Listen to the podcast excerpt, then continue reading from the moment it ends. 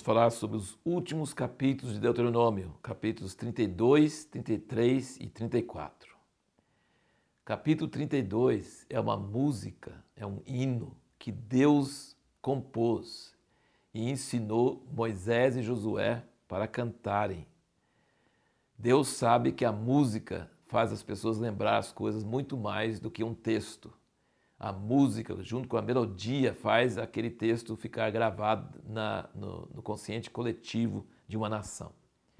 E essa música é uma música profética e ela contém toda a história do mundo, inclusive tem coisas que ainda não aconteceram ainda. A maior parte dela já aconteceu dessa música, porque a música está repetindo muita coisa que nós vimos falando no capítulo 29, no capítulo 30, 31. Mas aqui está em uma música que Moisés, a dupla sertaneja, Moisés e Josué cantaram. É, não sei se eles tinham vozes afinadas, não, sabe, não sei se ele, qual que é a melodia. Quando chegar na eternidade, gostaria de pedir para eles cantar de novo, para a gente ouvir como é que era.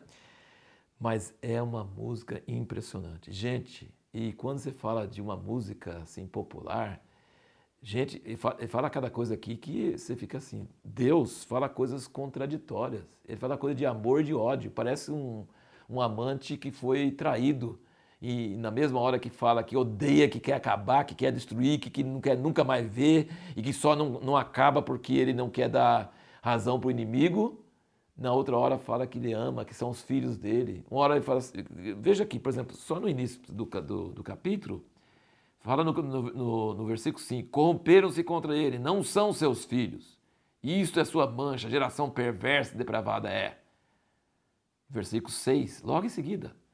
É assim que eu penso ao Senhor, povo louco e insensato? Não é Ele teu Pai? Que te adquiriu, que te fez, que te estabeleceu? Então, assim, um versículo ele fala que não são seus filhos. Depois fala, não é Ele teu Pai? É impressionante. E azeros me provocaram com aquilo que não é Deus. E eu vou provocar desazelo com o povo insensato. Sabe quem é esse povo insensato? Nós, é nós da fita. Nós, os gentios. Ele fala assim: Vocês me provocaram com pau e pedra e ídolos. Eu sou o Deus que criou o universo. Vocês me comparam com isso aí? Eu vou fazer vocês morrer de ciúme com um povo insensato. Gente, quem é esse povo insensato? Os gentios, nós. Deus ia introduzir nós, os gentios, para fazer ciúme em Israel. Para assim: olha que povinho que o senhor arrumou. Então, assim, nós não temos motivo de orgulhar, não. Nós temos que dizer: olha, Deus nos usou para causar ciúmes em Israel. Só que no fim ele diz o seguinte, que no fim ele diz que vai destruir eles e tal, tal, e vai julgar eles, mas depois ele, ele sem mais sem menos, fala que ele vai acabar com os inimigos deles. Ele vai exterminar os inimigos deles, porque durante toda a história os inimigos de Israel têm tido prazer em acabar com eles, e Deus depois vira e, e contra os inimigos. E depois ele diz no fim, gente, olha aqui no versículo 43, terminando a música, nós entramos na fita outra vez. Ele diz: Aclamai, ó nações, com alegria o povo dele. Então ele está falando sobre a união dos gentios com os judeus. Está falando sobre a igreja, o povo de Deus reunido, juntos, que os gentios vão se alegrar com o povo de Deus, porque ele vingará o sangue dos seus servos aos seus adversários retribuirá vingança e fará expiação pela sua terra e pelo seu povo. Então Deus mesmo vai salvar Israel, não porque eles são bons, mas ele vai pagar a pena deles, isso ele fez em Jesus Cristo. E ele vai fazer expiação e ele vai circuncidar o coração deles, eles vão voltar e os gentios também vão se alegrar junto com eles. Isso é o fim da história e o fim da música. E aqui, então, nós vemos vários outros eventos rapidinho, terminando o livro de Deuteronômio, terminando a Torá, terminando os cinco livros de Moisés. Nós vemos que a geração que viu os sinais no Egito e viu os sinais de Deus no deserto não chegou a ver a terra. Morreram todos no deserto, menos Josué e Caleb. Moisés viu a terra, mas não entrou. A geração perversa nem viu. E Moisés viu, mas não entrou. Depois nós vemos que tanto Moisés e Arão morreram em obediência a Deus. Isso que é obediência, hein? Deus fala assim: sobe o morro e morre. E Deus subiram o morro e morreram.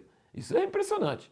Outra coisa, eles morreram em morros diferentes. O povo de Israel chorou por os dois. Quando Arão morreu, choraram 30 dias. Por Moisés, choraram 30 dias. Os dois morreram em tempos diferentes, dias diferentes, em morros diferentes, mas obedeceram a Deus até na hora da morte. Sobe o morro e morre. Morreram em obediência a Deus. E, gente, meu sonho é ser como Moisés. Porque com 120 anos, não é que eu quero viver para 120 anos, mas o meu sonho é que diz que a força dele não se bateu e nem as suas vistas. Ele era forte, saudável, com 120 anos e morreu não de velhice, morreu de ordem de Deus. Que coisa maravilhosa. Nunca mais surgiu um profeta como Moisés, aqui fala.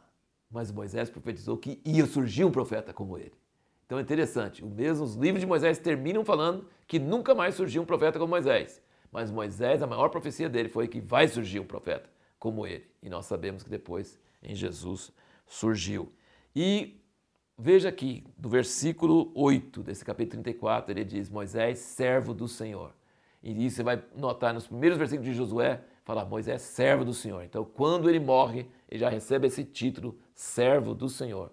É como se tivesse uma sepultura que alguém pudesse ver, uma lápide, estaria escrito lá, Moisés, servo do Senhor. Durante sua vida não é falado isso, mas aqui já começa falando, quando ele morreu, o servo do Senhor. E aí em Josué sempre fala que Moisés era o servo do Senhor. Moisés é o grande responsável pelo grande projeto da Bíblia. Nós não teríamos a Bíblia se não fosse Moisés. Ele escreveu esses cinco livros.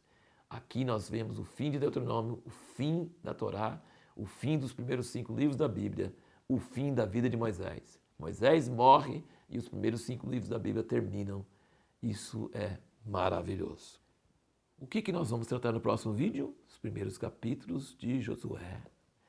E qual é a pergunta que nós vamos responder? Qual o fator determinante que fez o povo de Israel obedecer Josué igual obedeceram a Moisés? O que, que é que Josué tinha, o que ele fez para o povo obedecer ele igual obedeceu a Moisés?